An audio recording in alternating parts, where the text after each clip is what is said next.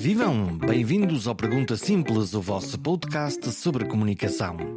Hoje é dia de falarmos sobre a justiça, sobre como comunica a justiça connosco, o que nos diz e o que dela percebemos.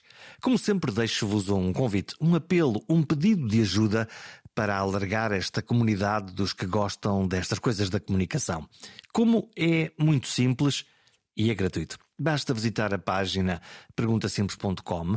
Lá podem subscrever-se facilmente através de e-mail ou de uma das aplicações que permitem com facilidade ouvir podcasts no telemóvel, no computador ou no carro. É simples e gratuito. Além disso, aposto que tenho um par de amigos que poderiam eventualmente gostar de alguma destas conversas que mantenho com gente muito interessante. Pois é, façam então de embaixadores deste podcast de Pergunta Simples e mandem uma mensagem a essas pessoas. Eu fico muito grato e esta comunidade mais rica.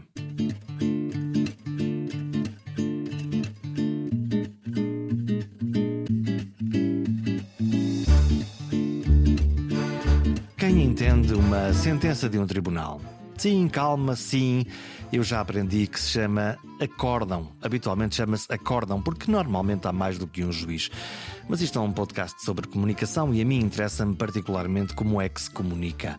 Neste caso, como comunica o sistema judicial com os cidadãos. E por isso falo das longas, palavrosas, complexas e cheias de referências cruzadas e encriptadas decisões judiciais. Pelo menos eu sinto dificuldade em compreender tudo o que lá está escrito. Sendo que o tribunal é aquele sítio mágico onde os cidadãos vão reclamar que se garantam os seus direitos à luz da lei. Mas não posso deixar de partilhar a minha própria experiência, a minha experiência pessoal, como testemunha num par de processos. Senti-me sempre pequenino, quase intimidado e profundamente desconfortável. Nem sei bem porquê. Seria a mise-en-scène? Seria o peso do formalismo do tribunal, da linguagem, das vestes, da luz, dos juízes que ocupam dois degraus acima de nós, do Ministério Público e advogados que estão um degrau acima e nós cá embaixo a muitos metros de distância de quem decide. Isto também é comunicação. E quis discutir o tema com Conceição Gomes, do Observatório da Justiça.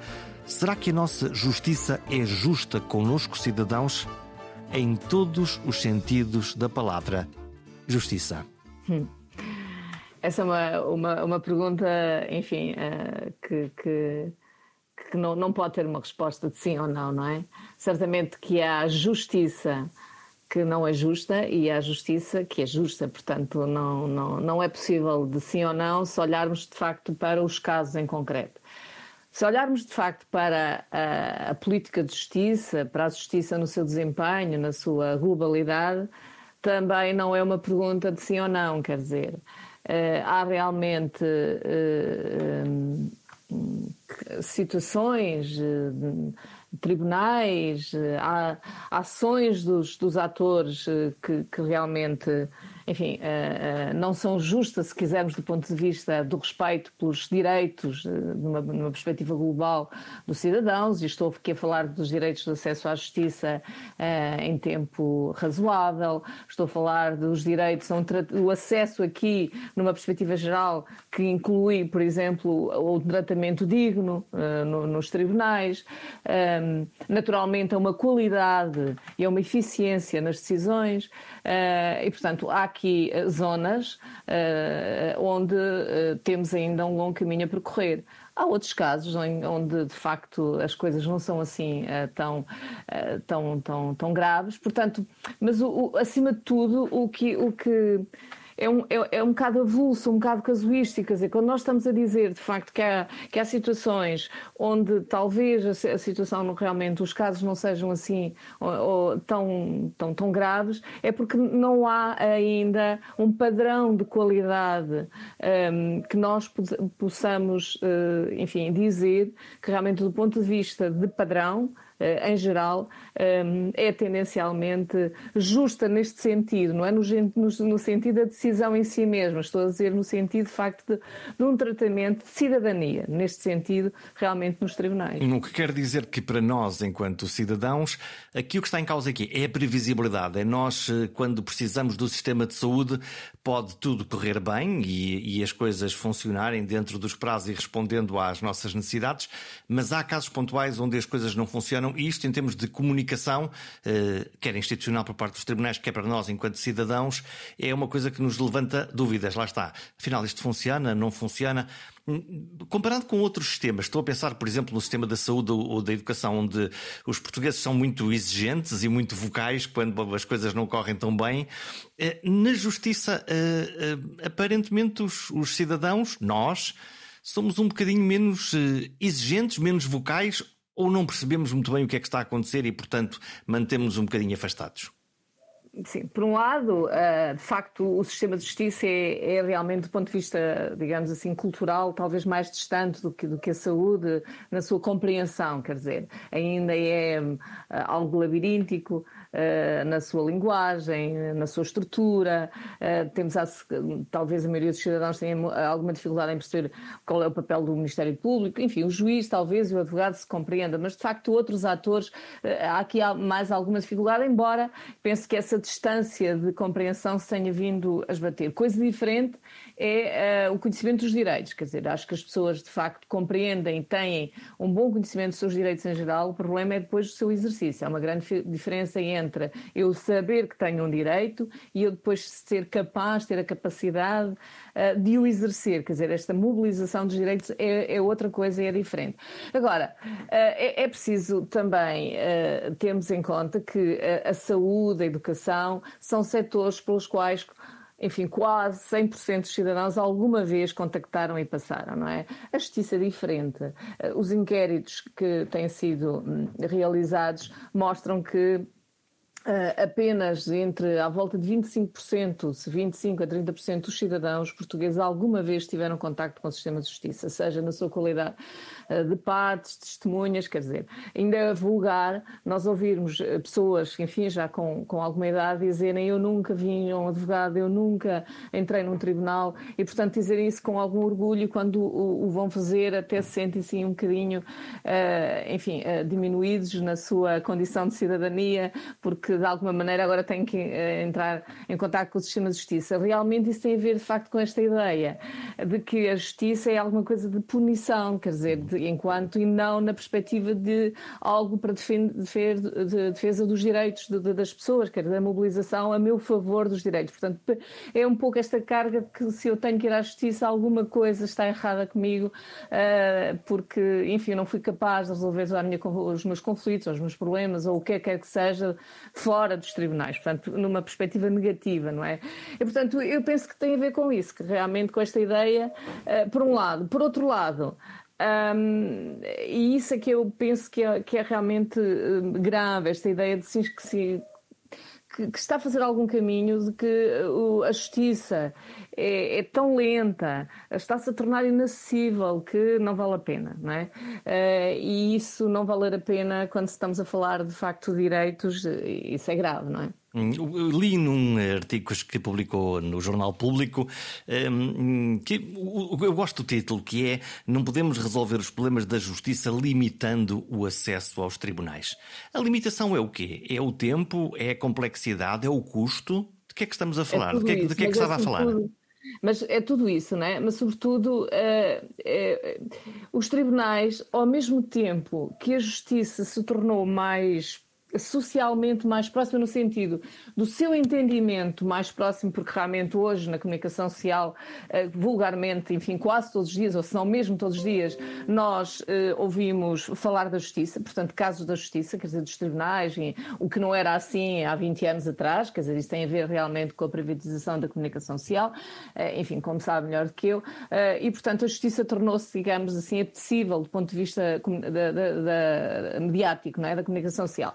Portanto, hoje isso tornou-se mais próximo. E, ao mesmo tempo que isso foi assim, a, a, a, os tribunais, de facto, a justiça em geral, mas mais os tribunais, porque realmente a justiça também não se faz só nos tribunais judiciais, também se faz nos julgados de paz, também se faz noutras instâncias, mas os tribunais tornaram-se mais distantes geograficamente mais distantes. A reforma do mapa judiciário veio, de facto, trazer para algumas zonas de baixa densidade, de, de, regiões do país, tribunais mais longe, portanto, órgãos de justiça mais longe.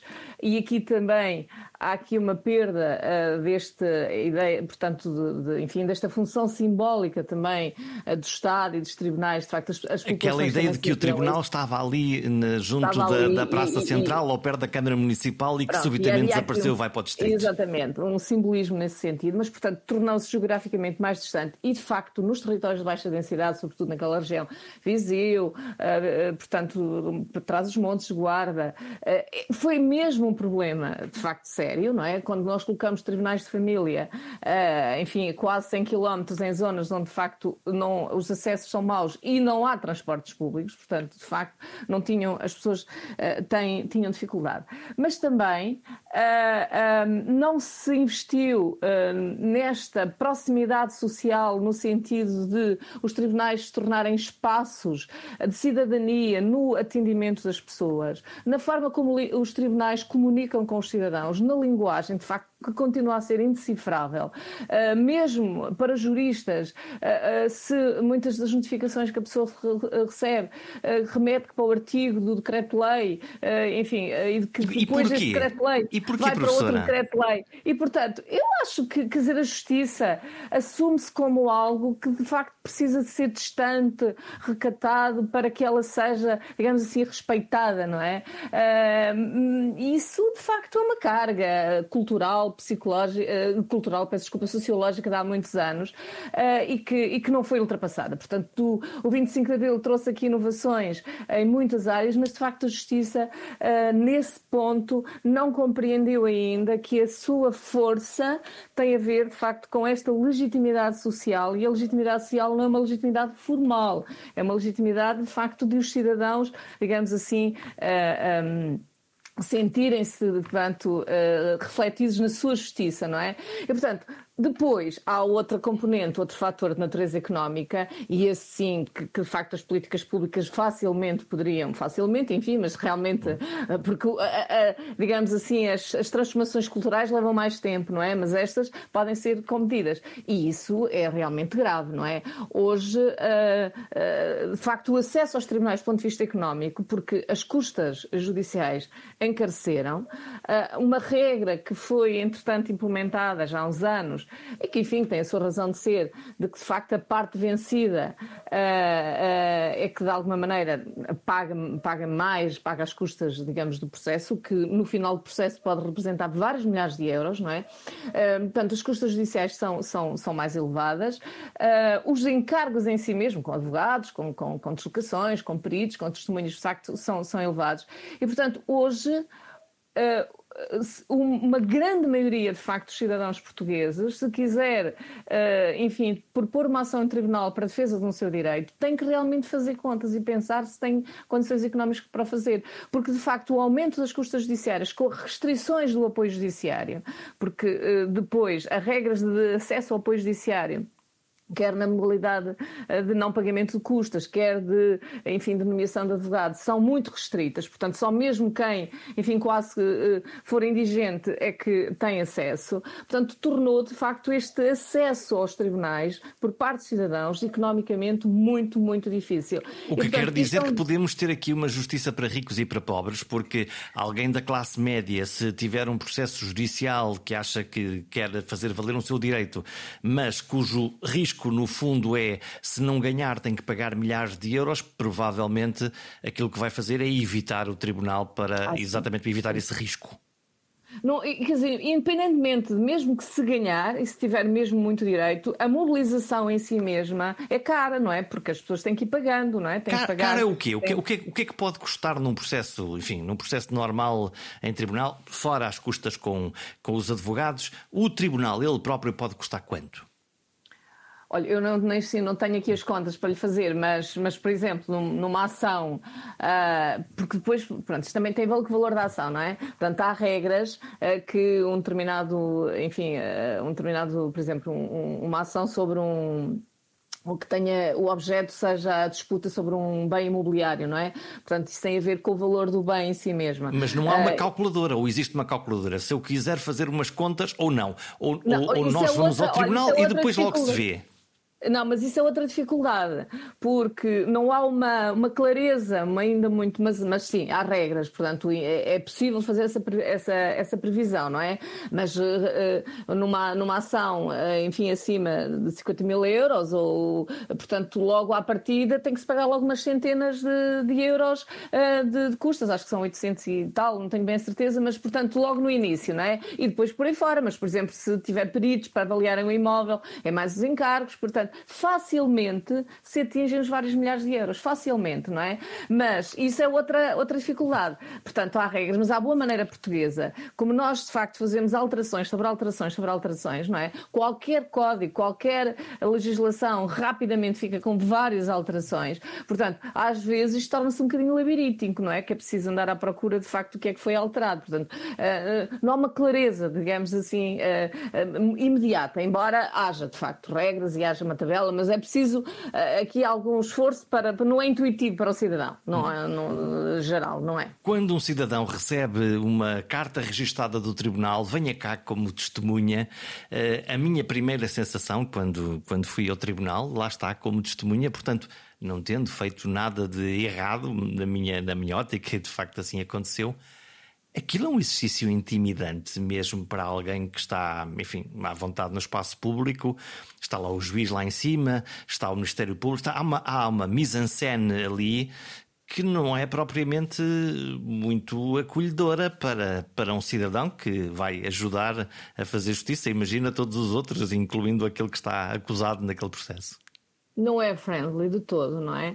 Eh, eu, eu tenho um. De facto, não é um espaço amigável eh, para o cidadão. Já há uns anos muito largos, já, enfim, há mais de 10 anos seguramente, porque, porque estes dois anos da pandemia levaram-nos também a uma, uma ideia geral.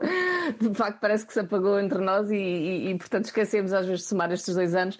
Mas já há uns, uns anos largos, eh, eu, nós, eh, por, por, por, trabalho, portanto, eh, por alguns trabalhos de investigação, temos alguma relação próxima com a Universidade de Utrecht, na, na Holanda, e eu estava lá nessa altura e havia, digamos assim, a abertura do ano judicial, enfim, algo equivalente à nossa abertura do ano judicial lá na, naqueles, naqueles tribunais. E vi uma cerimónia e eu estava com, com colegas e fui convidada também para isso. E visitei o tribunal e depois já também o fiz no âmbito de um, de um, de um projeto de investigação que estávamos a, a desenvolver.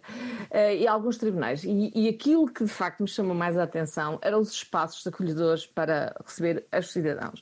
Uh, que, desde sofás, desde cadeiras, desde, enfim, os espaços para as pessoas colocarem os seus eh, casacos. Porque, Aqui esperamos é, no é, corredor do tribunal à espera é um que nos chamem. Frio, de facto, com, com, com plantas, e isso vi-se em vários tribunais, porque realmente é impensável as pessoas ficarem ali de pé e terem esses espaços. De facto, nós não nos preocupámos com isso. Eu lembro-me quando visitei o Palácio de Sintra há uns anos já largos, logo depois da sua construção, aquilo era impressionante porque tínhamos corredores, espaços enormes, holos enormes, quase sem, sem cadeiras, sem, sem, sem bancos para as pessoas se sentarem. Portanto, não há essa preocupação desde logo isso. E agora imagine Uh, se é assim para as pessoas em geral, ou os adultos, agora imagino que é assim também para as crianças, quando as crianças são ouvidas, uh, para vítimas de violência, uh, de violência doméstica, para o, pessoas de facto em situações de especial vulnerabilidade que realmente não sentem acolhimento do espaço em si mesma, e no, por exemplo no caso das vítimas, no caso das crianças, no caso das pessoas com especial vulnerabilidade, mesmo na sua forma enquanto são ouvidas.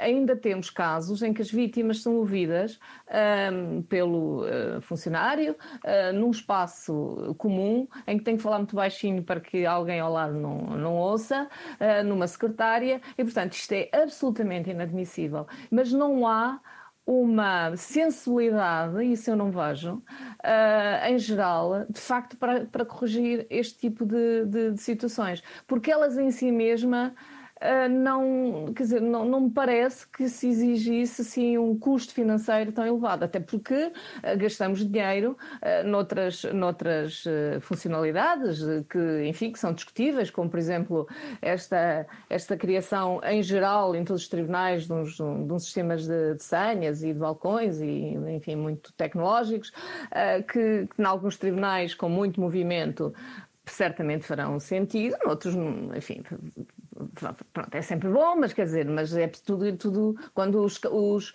os recursos são finitos, há prioridades, não é? E portanto, se calhar era muito mais interessante, muito melhor, se nós tivéssemos ali um espaço de acolhimento, uh, salas uh, reservadas para ouvir as pessoas, e portanto, essa. Uh, pronto, desde logo começa com os espaços, não é? Portanto, mas depois a própria atitude, quer dizer, há de facto a ideia de que realmente o tribunal é isso, tem que ser distante, as pessoas têm que ter aqui algo muito formalismo, eh, de facto tem que se dirigir às pessoas de uma maneira muito formal, muito distante, tudo é, eh, enfim, é, é, fazia sentido isso, de facto, no século passado, eh, hoje em dia, nesse campo Uh, temos de facto muito que, que, trabalhar e que fazer. Agora, a minha grande preocupação é que eu não vejo esta autorreflexão uh, dentro do sistema. Quer dizer, o sistema ainda não percebeu, o sistema judicial. Quem é o sistema? Que, São, estamos a falar de quem? O sistema judicial, os atores, de uhum. facto, os principais atores do sistema judicial, aqueles que têm competências uh, de gestão, os Conselhos Superiores das Magistraturas, naturalmente, a Procuradoria-Geral da República, os órgãos de gestão das comarcas que, que, entretanto, porque realmente demos alguns passos do ponto de vista organizacional, mas depois falta esta, esta autorreflexão. Eu acho que uh, o, o que realmente de, de alguma maneira aqui uh, uh, precisamos é esta abertura, esta, esta abertura para a compreensão de que de facto isto são fatores relevantes para, o própria, para a própria lá está, a legitimação social do, do próprio sistema de justiça. Quer dizer, eu, se eu for ao tribunal e, e, ele for um espaço friendly para mim, não é?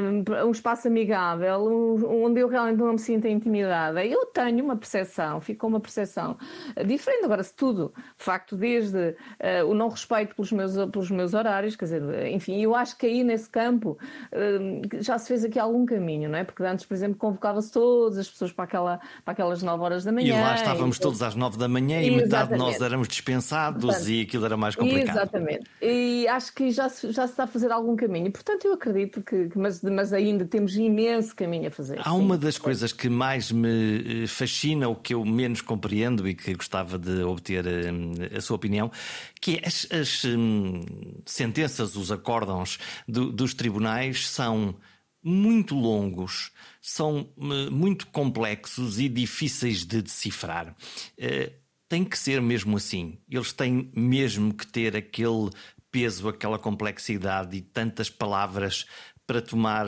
para tomar uma boa decisão? Olha, sim, não. Uh, tem que, vou explicar porque não deve ser assim, não tem que ser assim, mas eu percebo que os, que os juízes façam isso. Porquê? Porque depois os magistrados são inspecionados. É um mecanismo de defesa? É um, eu penso que é um mecanismo de alguma maneira de. Porque, porque é, temos que compreender que eles são inspecionados, portanto, eles na sua uh, ação, digamos assim, no, no, desempenho da sua função e, sobretudo, nas decisões, uh, porque, porque, porque depois a socialização dos magistrados, eh, do ponto de vista até do seu eh, pessoal, mas também profissional, ela faz-se dentro de FAM, que é, é um, é, um, é, um, é um espaço, portanto, dentro de, internamente, quer dizer, não há, no seu processo de formação, praticamente não há influências exteriores, não é? Portanto, Portanto no fundo, aquelas sentenças ou acórdãos são feitas para tomar uma decisão, mas de facto para serem avaliados interpares dentro da tribo. Uh, é assim que eles aprenderam, ponto número um. Portanto, foi a, a, sua formação. Portanto, aqui temos que ir à parte, à, à, à formação. Portanto, a formação no SES é uma formação foi assim, quer de, na, na, na, componente de escola, quer depois uh, com os seus formadores. Portanto, tem aqui, uh, realmente são centrais uh, na forma como os magistrados vão depois desempenhar posteriormente as suas, as suas funções. Portanto, por isso é que há muito tempo nós defendemos que é preciso, de facto, aqui uma revolução forte neste sentido na, na, na, formação. Nós temos a mesma estrutura, a mesma organização, a mesma cultura formacional desde a criação do SES em 79, portanto já passaram uh, estes anos todos, várias décadas, o mundo mudou, há imensas transformações, mas de facto a formação dos mestrados não incorpora na sua organização, na sua estrutura essas, essas uh, transformações, portanto é assim que eles aprenderam. E depois as inspeções provavelmente é isto que, que, que, avaliam, não é? E, portanto, eu percebo do ponto de vista dos mestrados, portanto, eles, eles realmente querem, vão fazer esta fundamentação e depois uh, o copy-paste uh, das tecnologias veio ajudar a essa, portanto, é muito fácil. Portanto, os, os, os advogados, os cidadãos não, porque não, mas o que é que fazem? Passam aquelas folhas todas, portanto, aquilo ninguém liga e depois vão tiram, lá para a parte Tiram final. a palha do discurso e vão à substância vão daquilo que é importante. dispositivo, né, que é a parte final em que de facto percebem realmente a parte final. Evidentemente que isso uh, deve ser alterado, embora eu não me pareça que isso ocupe muito tempo aos mestrados, porque, uh, enfim, aquelas fundamentações muito daquelas daquelas fundamentações do ponto de vista teórico. Já estão pré-feitas. Uh, aquilo já estão, já, já, já está aquilo assim mais ou menos. Portanto, uh, no fundo, são justificações para a decisão de, de que, que o magistrado tomou. Mas do ponto de vista da inteligibilidade, do cidadão. É? O cidadão houve, houve, uma, houve, uma, decisão de um juiz e, é. e diz: Ok, digam-me lá uh, o que é que vai acontecer, esta pessoa vai ser presa ou não vai, ou vai ser uhum. multada ou não vai ser multada, porquê? Qual é a boa razão para isso? Ok, e depois justificar com as claro. leis, e isso provavelmente Porque depois, é se reparar, o próprio dispositivo, digamos assim, da decisão, que é a decisão em si mesma, não é? Que é que interessa, ela depois não é explicativa, não é? Não é, não é muito explicativa. No fundo, é. Exatamente, e portanto. Isso é uma. Enfim, há vários anos uh, que, que essa questão de vez em quando vem no debate, mas depois, uh, uh, de facto, as transformações no campo do, da justiça são extraordinariamente lentas, porque esta dificuldade dos atores ouvirem, digamos assim, quem está de fora, ouvirem a sociedade, ouvirem de facto outras, outras percepções, outras leituras uh, com, com, com base noutras disciplinas, da sociologia, da psicologia, e de facto este é um problema, mas vamos ser o problema de base do, do, da formação. Se a formação, se na sua formação eles fossem, digamos assim, socializados no sentido de, de, de, de, dar importância, de facto, a outras leituras, à, à interdisciplinaridade, à multidisciplinaridade, de facto, realmente na sua profissão eles também o fariam, ah, mas não são. E, portanto, isto, há realmente aqui um problema de base, ah, que, enfim, já lá não vou atrás às faculdades de Direito, porque também deixa muito a desejar, mas, de facto, depois na formação, sim, eh, e, e penso que aqui é que é o grande problema. Já passamos pelo tema, é quase inevitável que todas as conversas por estes dias por estes dois anos acabem por desaguar na pandemia, sendo que aqui no caso da pandemia eh, houve obviamente um conjunto de decisões, nomeadamente as declarações dos estados de emergência e por aí fora.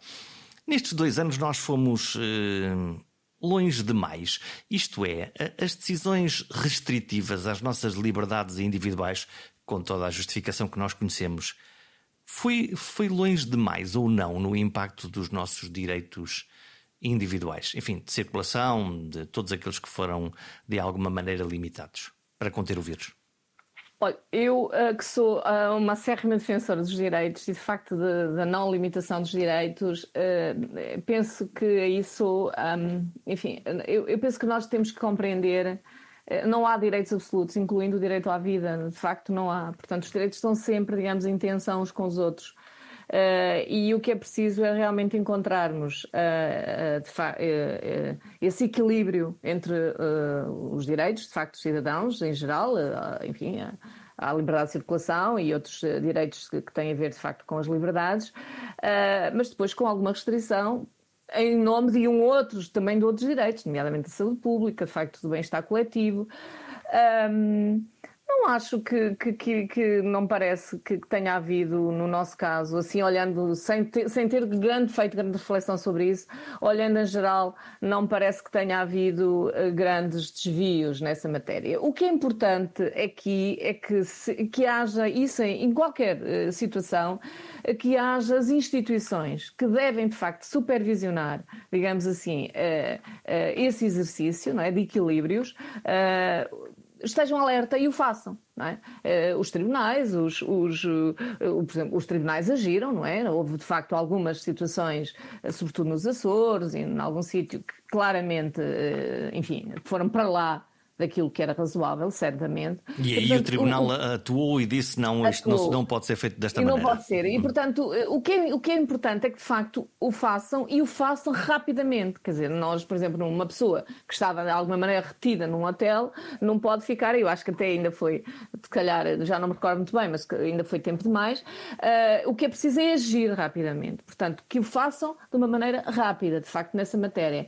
Uh, porque, que, enfim, uh, é, é preciso sempre fazer esse equilíbrio. Né? Estávamos, de facto, num, num quadro pandémico, ainda por cima, sem saber eh, qual era bem as características deste vírus, os seus, seus, os seus impactos, as suas consequências, não parece que tenha sido, eh, com exceção de, um, de alguns casos, não é? Estou-me a lembrar desses casos, estou-me a lembrar de facto de, daqueles confinamentos das, das comunidades ciganas, eh, estou-me a lembrar de facto de algumas situações em que houve uma clara transgressão para lá desse limite, portanto, um desequilíbrio uh, contra os direitos. Um, e, e, mas aí, de facto, o que nós temos que, que, que atuar é que ter as, as, as, instâncias, nomeadamente o Ministério Público, por exemplo, não, não me parece que seja necessário para os próprios cidadãos se mobilizarem, o Ministério Público deve atuar. Portanto, o que nós devemos exigir é que as instituições que devem atuar na defesa da legalidade o façam e o façam num, num espaço uh, uh, rápido, imediato, no sentido de facto que os cidadãos sejam prejudicados. Houve casos pontuais, mas no geral não me parece que sim. Porque houve um momento em que se declarou o estado de emergência e, portanto, lá está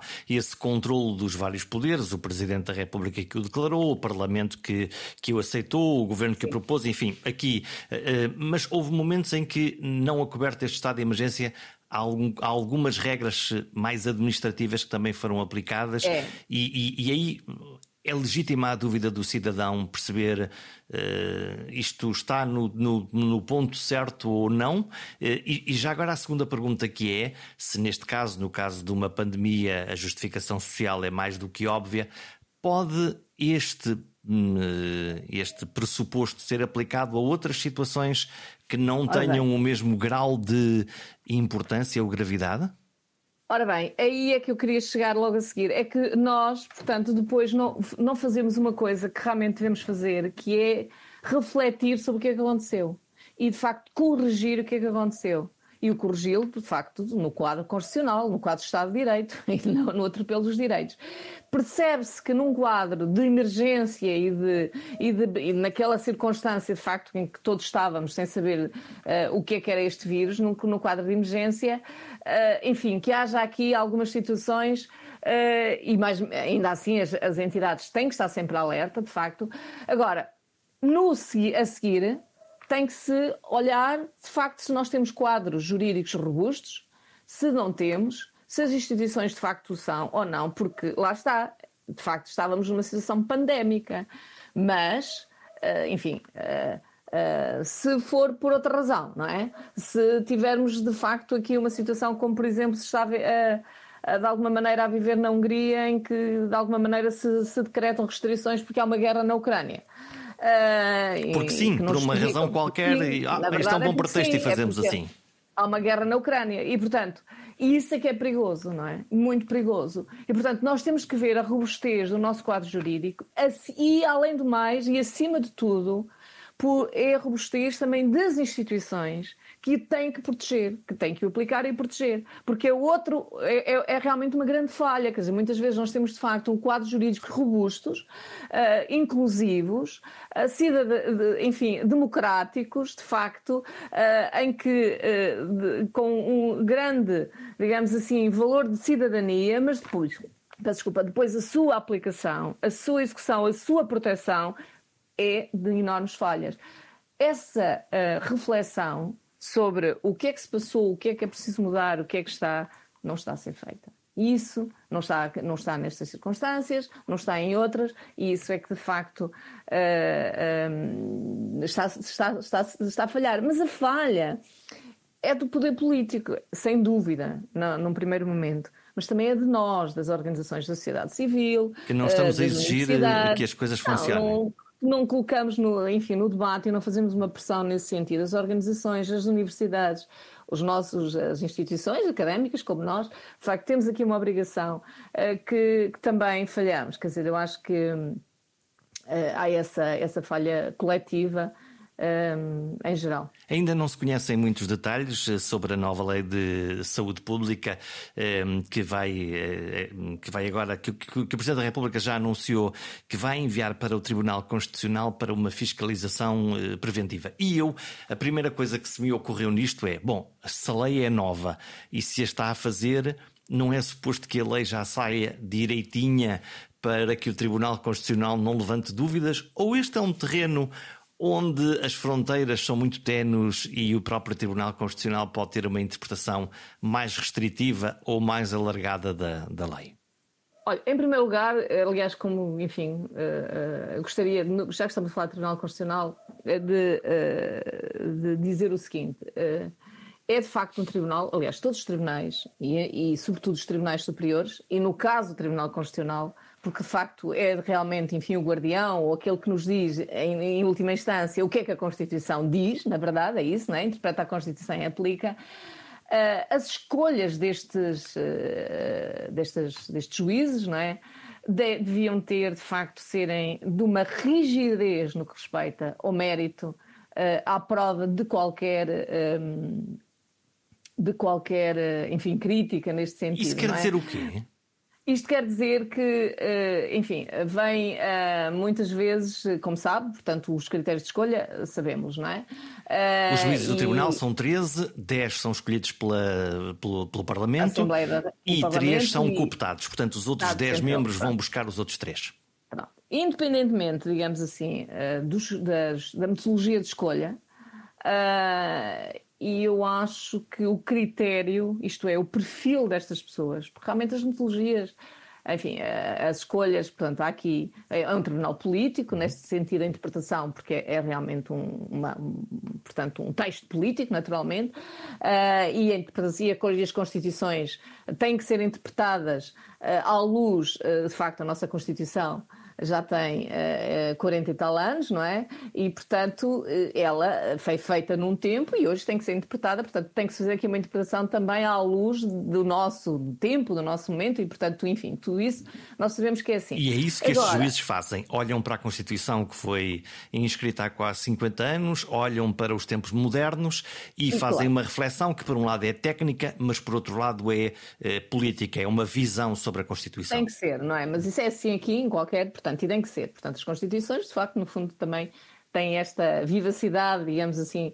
Uh, agora, uh, estas pessoas que são escolhidas, quer, por exemplo, os tribunais superiores, no caso do Supremo Tribunal de Justiça, mas também, e, e acima de tudo para o Tribunal Constitucional, tem que de facto ser de elevado mérito eh, intelectual, eh, enfim, eh, profissional, na, sua, na sua competência, não é? E, portanto, eu isso, isso penso que é, sem estar aqui, é uma exigência que deve ser feita a quem escolhe, independentemente de facto da sua. Portanto, isso é muito importante, realmente, que haja aqui o, uh, estas pessoas são ouvidas na Assembleia da República, não é? Neste caso, quando são ouvidas. Uh, enfim, esse sistema da cooptação tem que haver aqui mais transparência, portanto, já muito, algum debate foi feito agora a propósito deste, deste último caso, mas obviamente tem que ser transparente. Quer dizer, é importante que realmente os cidadãos percebam quem é que é o perfil, quem é que são estas pessoas, que critérios. Mas, de facto, os deputados têm que fazer um trabalho, de facto, de auscultação e criteriosa e de verificação criteriosa do currículo destas pessoas que estão a nomear. Portanto, que esta responsabilidade responsabilidade. No passado, já tivemos situações que os partidos uh, propuseram de pessoas que, que, enfim, felizmente algumas delas realmente não passaram, e cujo currículo, quer dizer, era, uh, uh, enfim, afrontava de facto este, este, este rigor que devia ser necessário para, para, para a nomeação para o Tribunal Constitucional. Portanto, eu penso que isso é uma exigência que se deve ter com, com. Depois. Uh, portanto, sobre a lei em, em concreto da, da, saúde pública, eu não, não, não, não tenho acompanhado, não sei exatamente qual é a questão da discussão. Agora, qualquer lei, quando sai do Parlamento, deve, enfim, por definição, ser uma lei que respeita a Constituição. Isso eu pensei que isso fosse mais, tão, tão óbvio que. que isso é isso óbvio, quer por, dizer, por isso é que é difícil perceber porque é que a seguir. O legislador tem que ser, tem que respeitar a Constituição, pois com certeza que sim. Então, quer dizer, qualquer lei tem que respeitar a Constituição. Evidentemente que podem-se levantar dúvidas. Então eu posso perguntar ao contrário. Não. Então porquê é que há às vezes as leis ou a maneira como elas estão formuladas, por exemplo, a questão da eutanásia, que também levou a grande discussão e a um chumbo por parte do Tribunal Constitucional, ou esta da saúde pública, porquê que às vezes as leis têm essas fronteiras que o Tribunal Constitucional olha para elas e diz não, isto não cumpre o princípio. Mas é o que eu digo, a, a lei enfim, tem que ser, tem que estar conforme a Constituição. Mas admite-se, justamente porque a Constituição tem que ser hoje lida à luz, digamos assim, do presente, que haja leituras diferenciadas sobre isso. Portanto, porque a Constituição não nos diz, enfim, objetivamente, isto pode, isto não pode, não é? Quer dizer, é preciso interpretá-la, não é? Portanto, eh, confrontar, digamos, as leis no sentido. De... E estas interpretações, de facto, podem ser divergentes. Isso é assim também em todo lado e não há mal nenhum nessas, nessas matérias. E é, e é normal que o Presidente da República tenha dúvidas, porque ele é que promulga a lei. Portanto, nós, como sabe, temos alguns sistemas aqui de peso e contrapesos e de seguranças, no sentido que o Parlamento legisla, mas depois o Presidente da República tem promulgado. No fundo, isto no fundo é um, são, são, são controlos não é? sucessivos para, uh, para que, de facto, enfim, uh, o processo legislativo eh, seja o melhor possível e, e, e seja rigoroso. Mas, um, e pode ter dúvidas e, e portanto, manda para o Tribunal Constitucional. Eu não, não me parece que tudo isso é normal, é saudável do ponto de vista democrático. O que não podem é, pois é outra questão, quer dizer, o que não pode é uh, o Tribunal Constitucional levar não sei quantos anos, como no caso da lei dos metadados, a apreciar a constitucionalidade de uma lei. Não pode ser isto, não faz sentido nenhum. Quer dizer, não faz sentido nenhum. Uh, nós, primeiro, o Tribunal Constitucional talvez uh, não seja admissível, porque depois os outros, os juízes em geral, portanto, já agora estou aqui a falar na fiscalização concreta, não é? Uh, os tribunais em geral apreciam a constitucionalidade das normas têm que, e têm que fazer, não podem aplicar uma norma que considerem constitucional. Portanto, o juiz, enfim, deve-se considerar até que ponto deve haver tantos recursos para o Tribunal Constitucional. Portanto, isso é, uma, é um debate que deve ser feito, e, e porque, porque, enfim, já há recursos depois para o Supremo e por aí fora. Agora, o que é que se passa? Quer dizer, porquê é que o Tribunal demora tanto, tanto tempo, neste caso a lei de metadados demorou dois anos, portanto é, é, é Dois anos ver, para conseguir dizer, avaliar. Não pode ser. Então, Portanto, e o impacto é disto? Eu, eu lembro-me de uh, uh, ouvir em declarações públicas dizer ninguém se pode mostrar surpreendido pelo facto do Tribunal Constitucional ter chumbado uh, esta lei dos, dos, meta, dos metadados. São duas coisas diferentes. Então. No, caso da lei de meta, no caso da lei de metadados, nós já tínhamos. Nós temos a jurisprudência do Tribunal de Justiça da União Europeia que desde 2014 vem interpretando, digamos, à luz de, da Carta dos Direitos Fundamentais e de outros, eh, no sentido de dizer Portanto, tínhamos um aviso. Leis, tínhamos um aviso. As leis, digamos assim, uh, em vigor, não era só no nosso país, mas em outros países, de facto, não estavam a respeitar os direitos fundamentais dos cidadãos. Ponto. E então, e era preciso revê-las. Isso, nós... isso presumo que seja uma condição praticamente imediata, quase diria automática, para, para uh, ir lá e mudar a lei.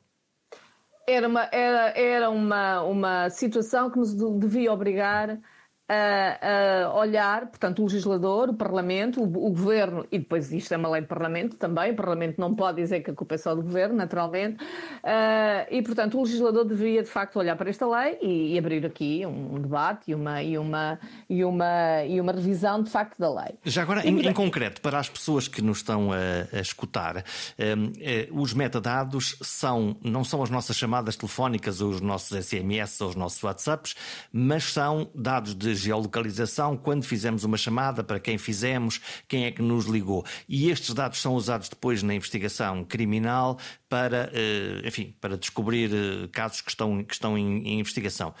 Estes dados são sensíveis, apesar de tudo, apesar de não estar lá a nossa voz ou, ou, as nossas palavras, são dados eh, sensíveis na nossa privacidade. Estamos agora em casa, ou estamos no emprego, ou estamos uh, de viagem ao Algarve. Isto são dados sensíveis, certo? São dados sensíveis, naturalmente, e há, quer a Carta dos Direitos Fundamentais, quer a nossa Constituição, quer aqui um conjunto que os protege, não é? E que diz que estão protegidos. Portanto, nós temos que ser protegidos nas nossas comunicações, não é?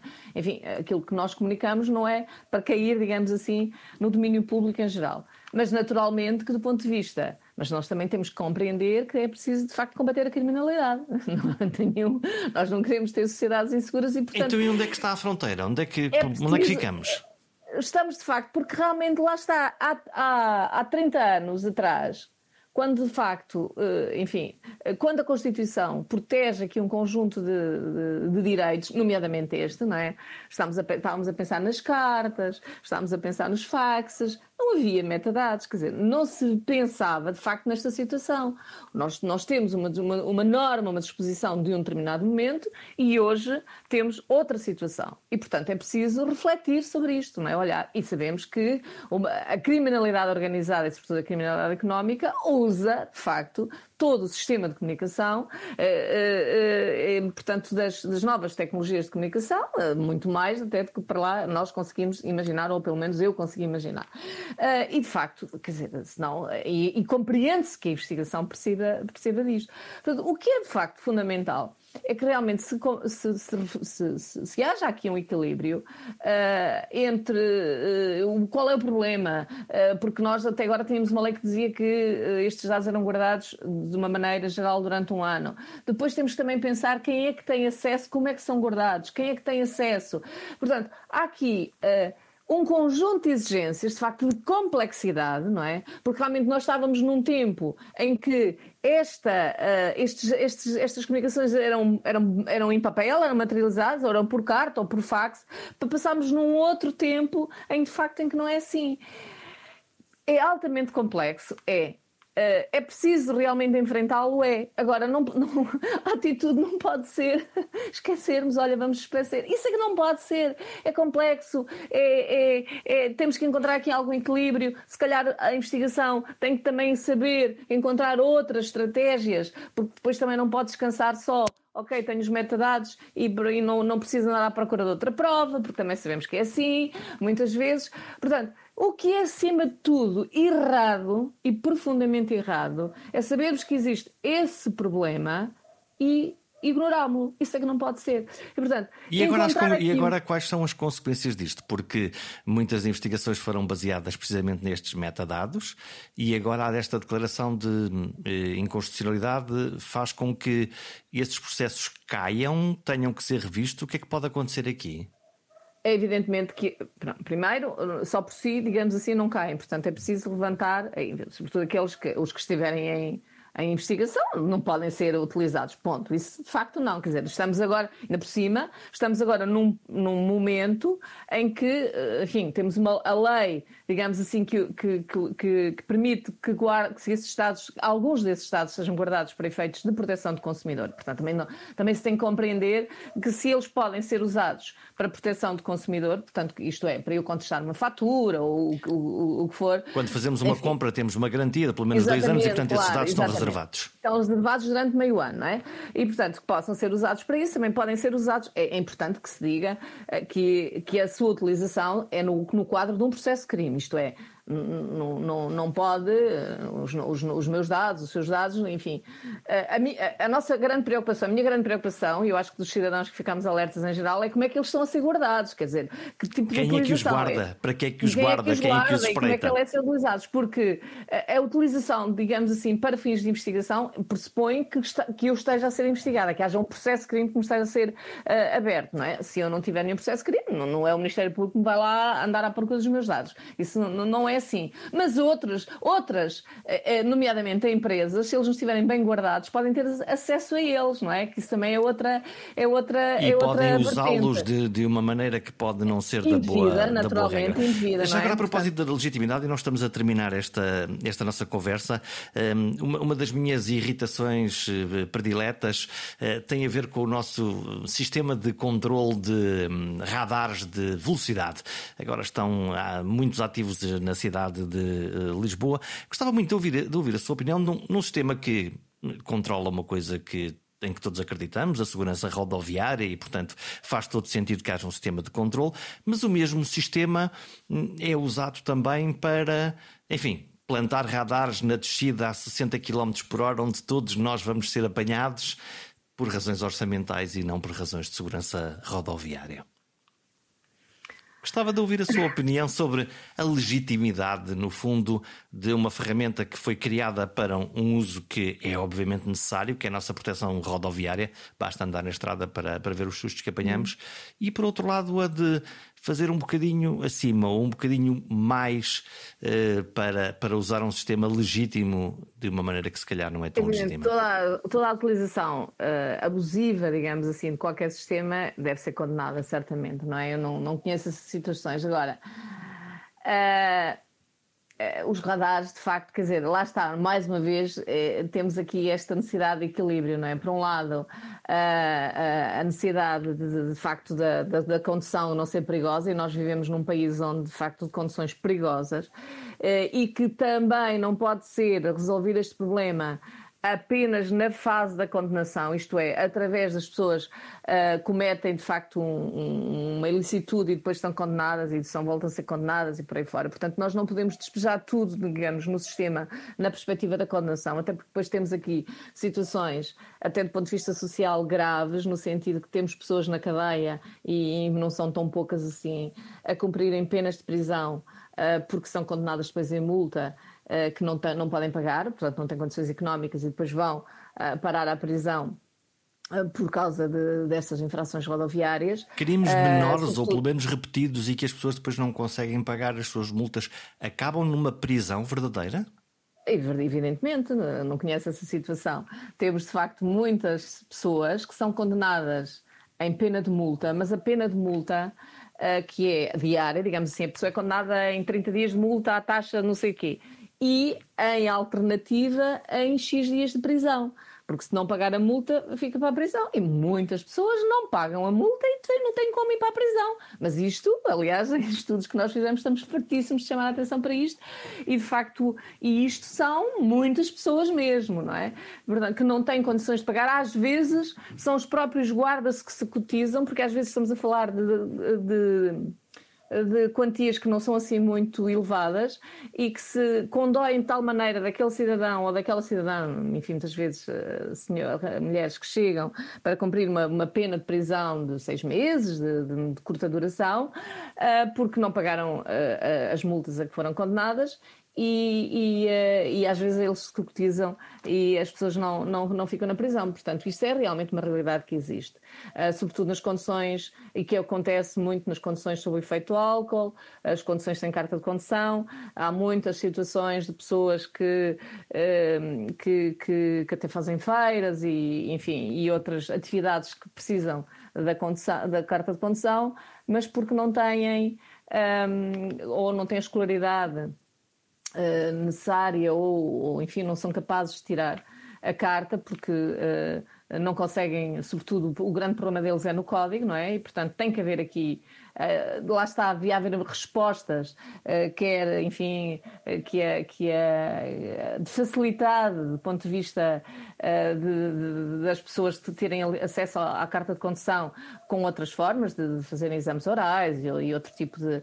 justamente para que não caiam nisto, mas, mas no caso do álcool, evidentemente que já estão, as pessoas são apanhadas uma, duas, três, se eles têm um problema de alcoolismo naturalmente. E se não se trata o alcoolismo. Vão continuar a ser temos, apanhados. Se nós não claro. temos projetos para tratar o alcoolismo, vão ser continuados a ser apanhados e depois vão, acabam por, por, por, por ir para a cadeia, que também não resolve problema nenhum. Portanto, e isto é um problema social, portanto, é transferir o sistema penal um problema social Portanto, e, e, não podemos ir só para a condenação. Portanto, a prevenção, seja nessa matéria, seja, olha, seja no caso da corrupção, é, é, é fundamental, de facto, a prevenção. Portanto, nós temos realmente que compreender estes equilíbrios que é necessário fazer. A utilização abusiva deles, eu percebo como está a dizer, não é? Uh, que é sempre, uh, muitas vezes, uh, mas a verdade é que a pessoa se calhar ia em excesso de velocidade. Claro. E, portanto... Sim, claro, obviamente. não me parece que, que, que eu acho que, enfim, a utilização abusiva é sempre condenável, mas a verdade é que as pessoas estão em excesso de velocidade. As fronteiras da lei são formalmente claras, mas a sua interpretação depende e muito das pessoas e das suas convicções e olhares distintos. Tudo depende da função social e do contexto. A justiça tem uma tarefa, por isso, difícil. Tem de decidir entre o devido e o dano, entre o direito e o dever. Mas, como tantas vezes acontece em sistemas complexos, o cidadão é mais objeto do que beneficiário ou ator. Cabem poucas perguntas com muitas respostas codificadas. Nestes momentos penso sempre num livro de um escritor, o escritor Franz Kafka, e o livro chama-se O Processo. Nele, um personagem, Joseph K., é acusado num longo e incompreensível processo por um crime não especificado. É uma boa leitura que aconselho para refletir sobre o tema da justiça e do seu relacionamento com o cidadão. Mas isso é coisa da fantasia dos livros, porque na vida real, claro que isso nunca acontece. Até para a semana.